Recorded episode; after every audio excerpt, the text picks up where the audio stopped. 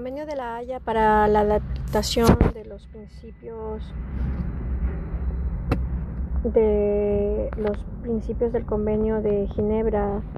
a la Guerra Marítima, Convenio tercero de la Haya de 1899 y Convenio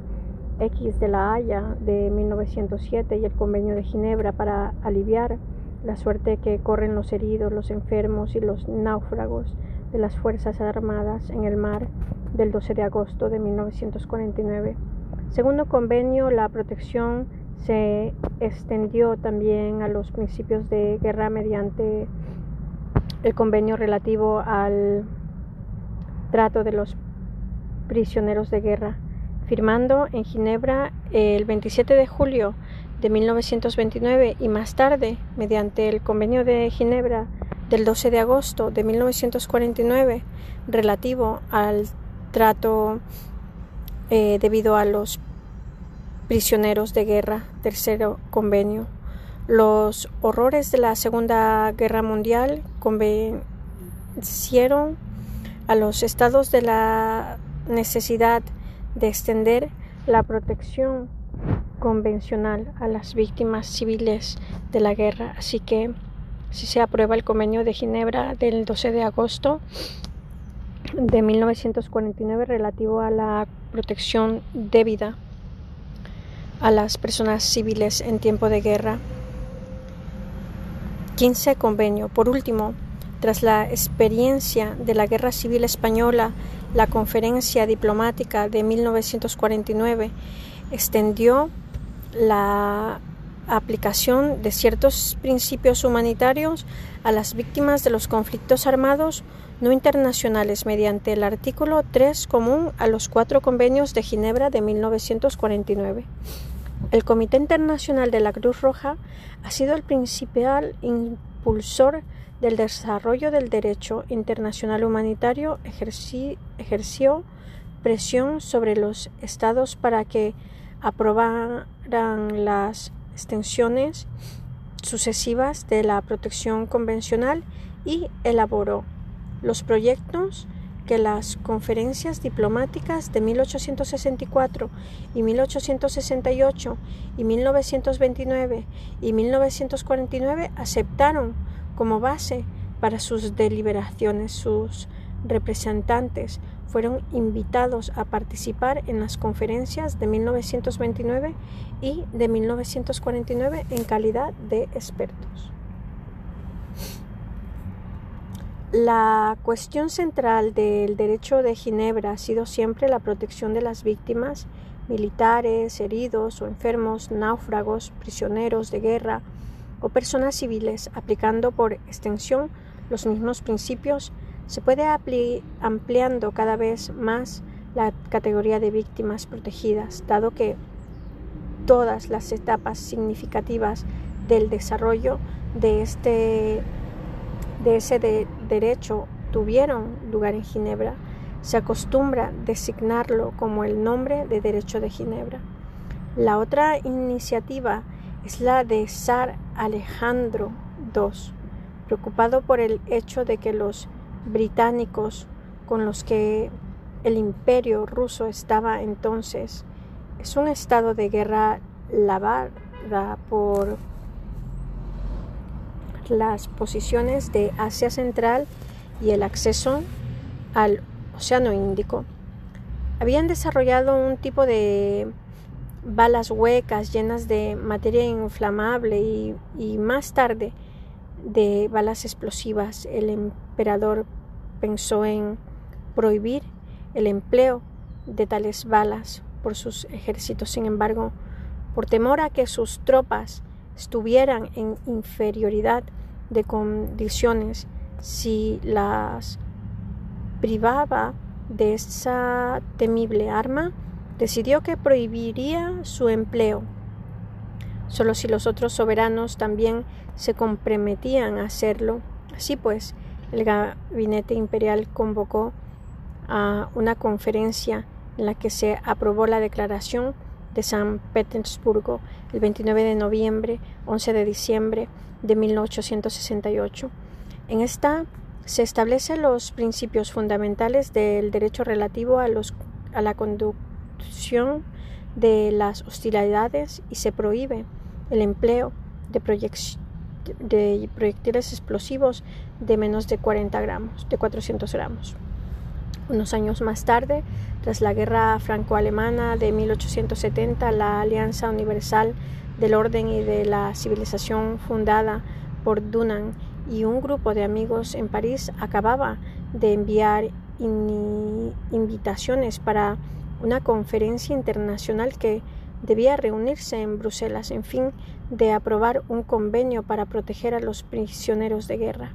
Cuando el gabinete de San Petersburgo retornó el proyecto de Dunant y lo incorporó en otro más amplio que se refería al conjunto de las leyes y las costumbres de la guerra terrestre. El gabinete remitió sus propias habitaciones para un congreso que se reunió en Bruselas el verano de 1874 y que aprobó una declaración internacional sobre las leyes y costumbres de la guerra terrestre. Como esta declaración no fue ratificada, la primera conferencia internacional de la paz reunida en La Haya el año 1899 actualizó la declaración de Bruselas. Se llegó así el convenio segundo de La Haya sobre las leyes y costumbres de la guerra terrestre del 29 de julio de 1999. Este convenio fue revisado por la Segunda Conferencia Internacional de la Paz, reunida en La Haya el año 1907 que también aprobó otros convenios relativos a la conducción de las hostilidades. Como el eh, sabido, la tercera conferencia internacional de la paz, que debería haberse reunido en 1914, no pudo hacerlo a causa de la guerra, pero los estados hallaron otras oportunidades para reafirmar y elaborar normas sobre las conducciones de las hostilidades. Mencionemos en particular. El protocolo sobre la prohibición del uso en la guerra de, la, de gases asfixiantes tóxicos o similares y de medios bacteriológicos del 17 de 1925,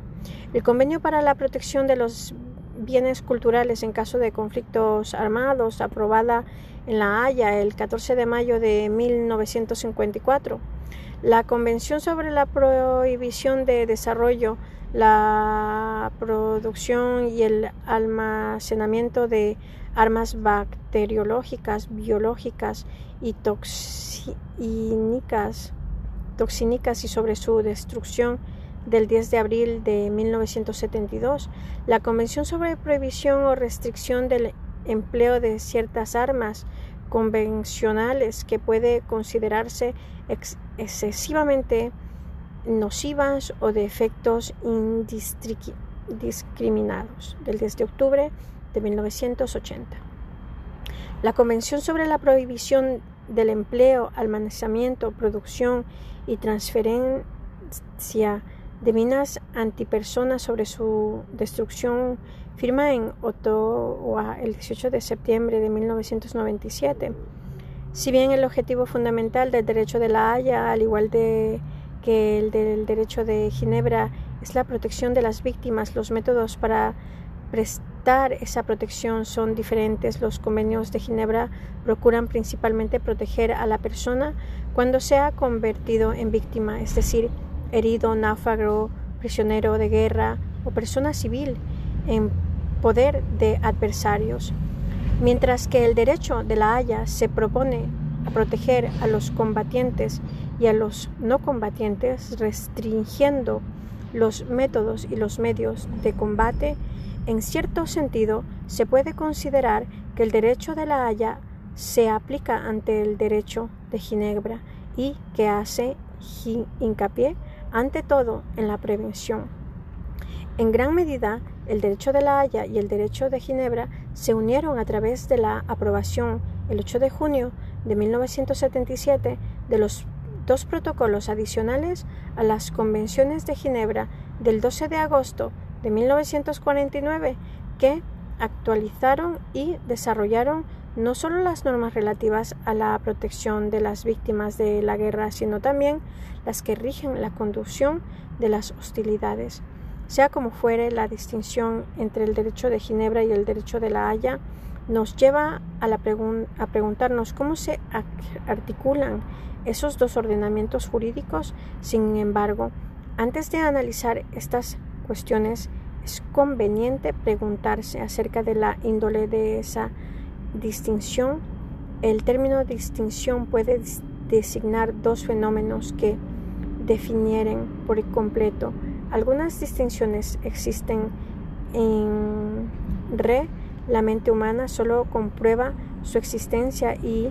es incapaz de modificar la índole de esa distinción o de mover la línea divisoria cuya existencia comprueba un ejemplo de este caso. Es la diferencia entre las masculino y femenino en los seres humanos o en los animales superiores. Por el contrario, en otro caso, la mente humana se confronta a una multitud de fenómenos que clasifica empleando distinciones o categorías necesarias para el procedimiento científico o para la seguridad del derecho, pero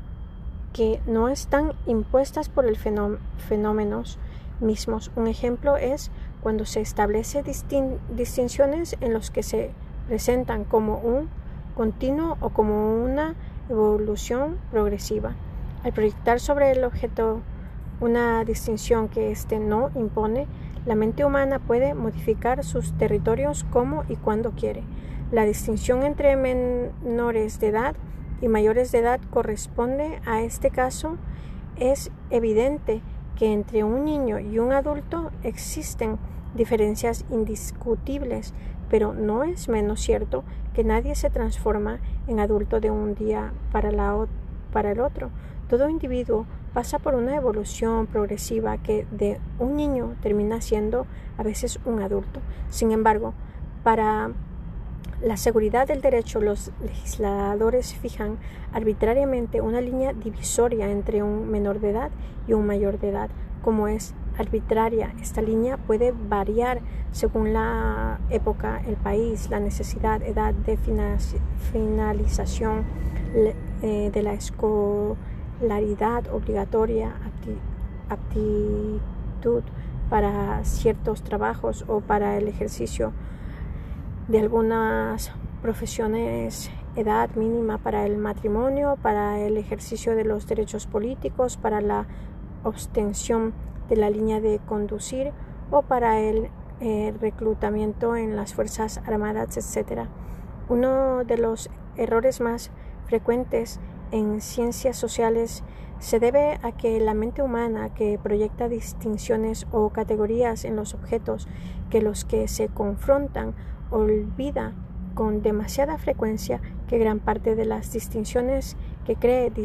descubrir en el objeto han sido proyectadas por ella misma. Se cree que ciertas distinciones existen por, el, por sí mismas cuando no son más que el producto de nuestro proceder científico o jurídico. Si se examina la distinción entre el derecho de Ginebra y el derecho de la Haya, se comprueba que no existe ninguna línea divisoria claramente definida entre esas dos normativas, sino que se trata de un continuo de normas agrupadas bajo dos nombres distintos. Algunas disposibilidades, disposiciones se han considerado a veces como pertenecientes al derecho de Ginebra y otros al derecho de la Haya. Es el caso particularmente de las normas relativas a los prisioneros de guerra, a fin de promover la aprobación de un convenio que protegiera a los prisioneros de guerra. Dunan y sus amigos, en el marco de la Alianza Universal del Orden y de la Civilización, adoptaron la misma modalidad que el Comité de Ginebra había empleado unos años antes para lograr la aprobación del primer convenio de Ginebra. Más tarde, el gabinete de San Petersburgo tomó esa idea e incorporó los proyectos de los artículos que habían redactado Dunan en el proyecto de declaración sobre las leyes y costumbres de la, de la guerra, presentando en la Conferencia de Bruselas de 1874 las conferencias de la paz. Integraron esos artículos en el reglamento sobre las leyes y costumbres de la guerra terrestre, anexo al convenio segundo de la Haya de 1899 y más tarde el convenio quinto 15 de la Haya de 1907. Posteriormente, esas disposiciones se reafirmaron y desarrollaron en el marco del Convenio de Ginebra relativo al trato de los, de los prisioneros de guerra de 1929 y más tarde en el tercer convenio de, la, de Ginebra de 1949, de todos modos, según el artículo 134-135, este convenio completa el, el capítulo segundo del reglamento de la Haya de 1907.